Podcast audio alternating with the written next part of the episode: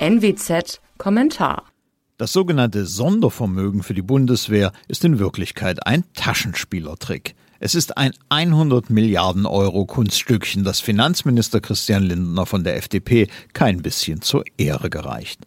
Das hat fünf Gründe. Erstens. Sondervermögen ist ein Euphemismus. Das Wort beschönigt, dass es sich um nichts anderes als neue Schulden handelt.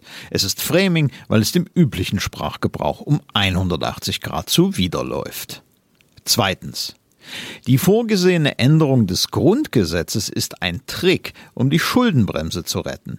Die ist dazu da, die Belastung des Steuerbürgers zu begrenzen. Indem man nun außerhalb des Haushalts Schulden macht, stimmen die Zahlen plötzlich wieder. Man kann davon ausgehen, dass Lindner irgendwann stolz die Einhaltung der Schuldenbremse verkünden wird. Das wird pro forma richtig, de facto aber eine Lüge sein. Am Ende muss der Steuerzahler natürlich für die Milliarden aufkommen. Drittens. Das Herumspielen an der Verfassung für kurzfristige finanzielle Spielräume ist unwürdig. Das Grundgesetz regelt unter anderem die grundsätzlichen Mechanismen staatlichen Funktionierens. Seine Väter hatten nicht im Sinn, dass klamme und verantwortungslose Regierungen es als Vehikel zur Lösung von so unnötigen wie selbstverursachten Notlagen missbrauchen. Viertens.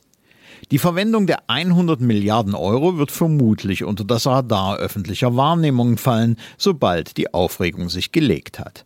Dann hat die Exekutive vollen Zugriff und die Kontrolle des Parlaments ist zumindest eingeschränkt. Erst bei Vorhaben, die ein Finanzvolumen von 25 Millionen Euro überschreiten, soll ja der Finanzausschuss tätig werden.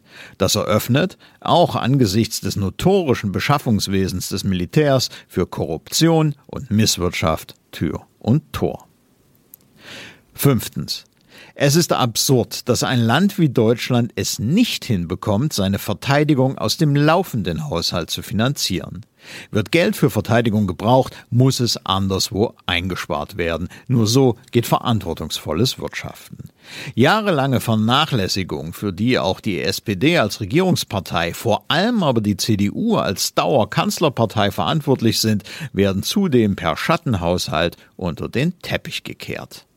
Was nun Christian Lindner als Ausführenden und seine FDP als Handlanger des Schattenhaushaltes angeht, so sind beide als Sachwalter transparenter, ehrlicher und verantwortungsvoller Finanzpolitik unglaubwürdige Totalausfälle.